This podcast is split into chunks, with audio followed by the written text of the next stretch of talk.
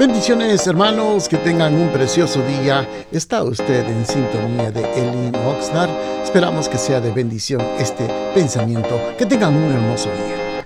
Bendiciones amados hermanos, que tengan un precioso día. Saludándolos el día de hoy a cada uno de ustedes, que tengan un hermoso día.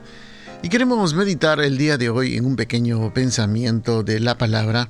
Y para ello vamos a abrir las escrituras Hoy queremos meditar en un pequeño pensamiento en el libro de Romanos, capítulo número 13, versículo número 10. Dice la palabra del Señor, el amor no hace mal al prójimo, así que en el cumplimiento de la ley es el amor. Amados hermanos, eh, le hemos llamado a este pequeño pensamiento, el amor no hace daño. Cuando nosotros meditamos en este eh, pequeño pensamiento, amados hermanos, viene a mi memoria la vida eh, de los hombres del ayer y también una comparación con los hombres del día de hoy.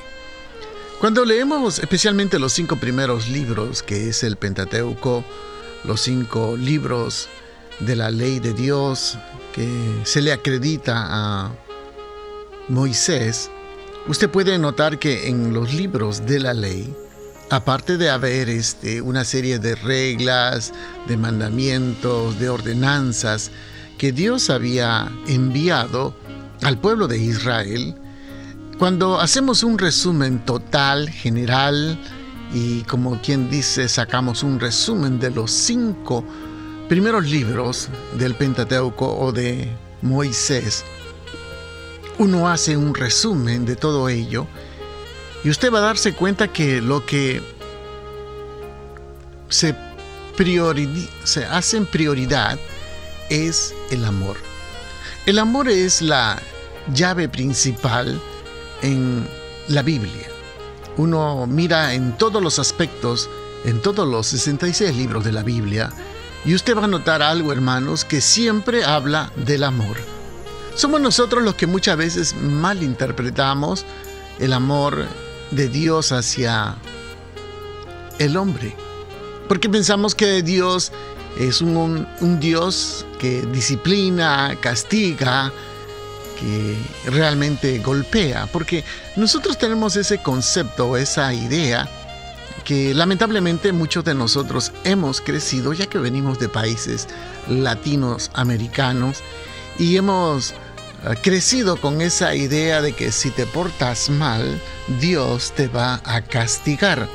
Y esa es la idea, el concepto que la gran mayoría de nosotros tenemos y por esta razón muchos de nosotros a veces cometemos una falta, cometemos un error y nos apartamos, nos alejamos porque inmediatamente sentimos eh, que el castigo de Dios viene a la vida del hombre.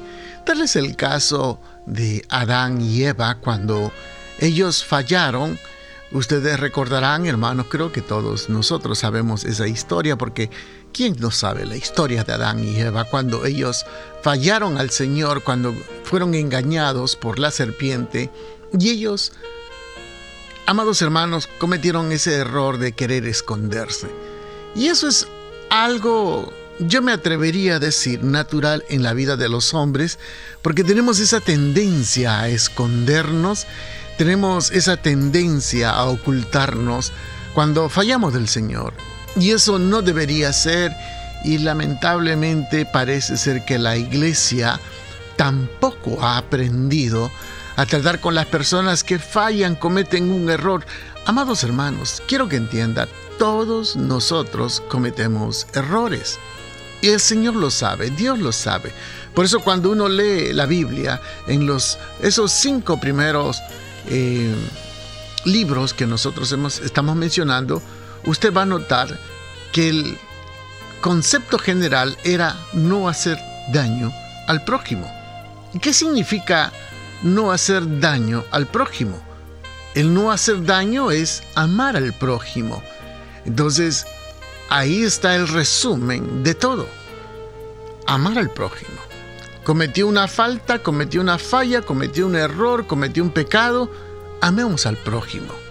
Esa es la clave. Si no, nos vamos a convertir en como los religiosos fariseos que lo único que hacían era condenar a las gentes, condenar a las personas, porque habían fallado, habían cometido un error, tenían algún defecto, buscaban siempre causas y motivos para señalar, acusar y marginar a las personas. Pero Jesús fue completamente diferente. Él se acercó y tocó al leproso, algo que en aquellos tiempos era condenado. Los hombres que tenían lepra eran marginados. Los hombres que tenían lepra eran marginados no solamente por los religiosos, por la sociedad, alejados de su familia, alejados prácticamente de todo. Inclusive ellos tenían que andar con una campanita tocando y haciendo mención de que eran inmundos para que las personas se alejaran. Pero fue Jesús el que se acercó. Fue Jesús el que se lo tocó. Fue Jesús el que se acercó a aquel endemoniado galareno. Fue Jesús el que tocó a aquel muerto cuando, según la ley, no, nadie podía tocar un muerto. Fue Jesús el que tuvo compasión de aquellos ciegos. Fue Jesús que tuvo compasión de los paralíticos. Amados hermanos, eso nos muestra el amor hacia las demás personas. Nosotros debemos de practicar el amor, no simplemente decir te amo, porque el amor entre nosotros está bien, pero ¿qué tal aquellos que están necesitados? Aquellos que están desamparados, aquellos que están solos, aquellos que no tienen familia, aquellos que están en la calle, por aquellos indigentes, por aquellos que están pasando necesidades, urgencias. ¿Dónde está el amor? Porque es bonito amarse entre uno y el otro. Pero el amor no es simplemente algo, eh, ¿cómo se dice? Que solamente las mujeres tienen que hacerlo. Los hombres también. Porque nosotros como hombres parecemos rudos, parecemos duros, hombres de, fuerza, de, buen un carácter fuerte y no sabemos expresar amor.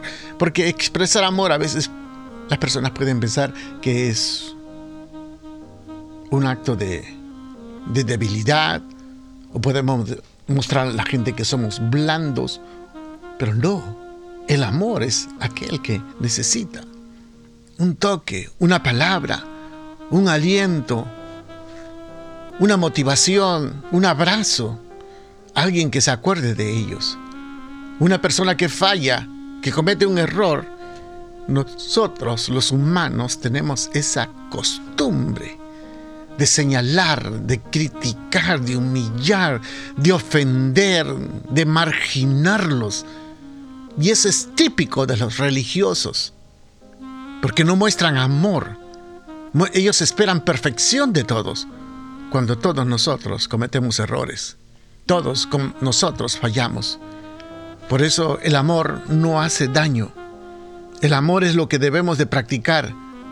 Y el Señor nos ama a pesar de todo lo que nosotros somos. A pesar de todas nuestras faltas y errores, nos sigue amando. Y que el Señor nos ayude, amados hermanos, de verdad, a amar. Y podríamos decirle al Señor, ayúdame, Señor, no hacer daño a los semejantes, ni en palabra, ni en acción, ni en pensamiento. Por lo contrario, a amarlos, con sus defectos, con sus errores, con sus virtudes. Que el Señor me los bendiga ricamente, amados hermanos, a cada uno de ustedes, y que tengan un hermoso día y victoria en sus células. Que tengan un hermoso día. Gracias por estar pendientes a nuestra programación, los invitamos a nuestros servicios los días viernes a las 7 de la noche y los domingos a las 5 de la tarde. Nuestro local está ubicado en el 555 al sur de la calle A, en el centro de Oxnard. Será una bendición poder saludarles y usted puede seguirnos en Facebook o Instagram bajo Elin Oxnard. Bendiciones, que tengan un precioso día.